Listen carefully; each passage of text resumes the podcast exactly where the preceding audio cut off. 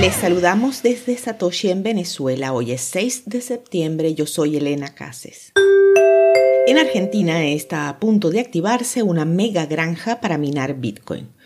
Bitfarm en Argentina está muy cerca de aportar sus primeros cálculos a la red. La construcción del proyecto ya está iniciada y durante el mes de septiembre se empezarán a instalar los equipos que incluso empezarán a minar a finales de ese mismo mes. Según comunicó Jeff Murphy, presidente y COO de la minera, se espera que la granja esté construida para mediados de 2023.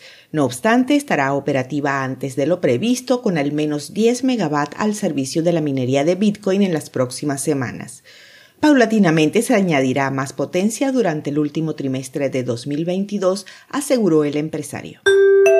Justicia Argentina ratifica que AFIP puede embargar billeteras digitales. La Cámara Federal de Mar del Plata, Argentina, sentó un precedente histórico al ratificar el embargo de fondos resguardados en una cartera de la billetera digital Mercado Pago. Desde febrero de este año, la Administración Federal de Ingresos Públicos puso a las billeteras digitales en su lista de cuentas embargables para el pago de deudas. La sentencia aplica solamente sobre las billeteras digitales en las que se encuentran, por ejemplo, Mercado Pago y Walla. También algunos exchange argentinos de criptomonedas se clasifican como tales al brindarles a sus usuarios un número de CBU, una clave virtual unificada. Bybit prohibido de corretaje de valores en Brasil.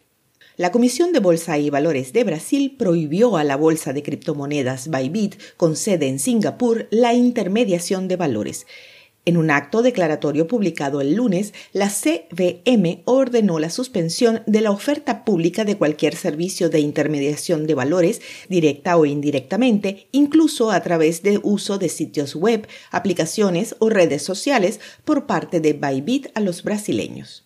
Según la CVM, Bybit está buscando captar fondos de inversionistas residentes en Brasil para inversiones en valores, sin que la empresa tuviera autorización para actuar como intermediario. En Brasil, solo la bolsa de valores de ese país puede ofrecerlos. Bybit no ha hecho comentarios.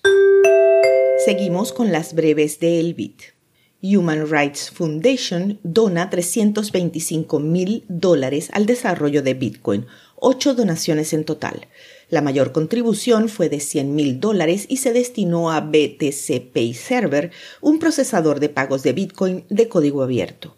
La Human Rights Foundation ha donado más de 1.5 millones de dólares en Bitcoin y dólares durante los últimos dos años para promover el desarrollo de Bitcoin en todo el mundo y anunciará su próxima ronda de donaciones en enero de 2023.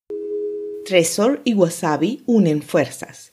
Las empresas se asociaron para llevar la combinación de CoinJoin a las transacciones de Bitcoin en sus billeteras de hardware.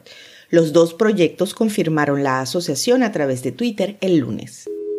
Elon Musk dice que el 90% de sus comentarios de Twitter son bot y el CEO de Binance CC respondió diciendo que estaba de acuerdo. Esto se produce en medio del largo y polémico camino de Musk para adquirir la plataforma de redes sociales después de comprometer 44 mil millones de dólares para comprar Twitter a 54.20 dólares por acción. La suspensión de retiros de pooling anunciada ayer solo afecta a dos de sus servicios. Tanto Pool Account como Pooling Wallet ofrecen sistemas de inversión con beneficios de hasta el 2.5%. Sin embargo, debido a los problemas acontecidos, estos servicios han quedado suspendidos. El servicio de Pool se encuentra operativo. Por el momento, Pooling recomienda modificar las opciones de retiro asignando una dirección de wallet externa para el retiro de fondos. A mediodía de hoy el precio de Bitcoin estaba en 19 mil dólares con una variación a la baja en 24 horas del 3%. El hash rate es 241 exahashes por segundo. Esto fue el Bit desde Satoshi en Venezuela.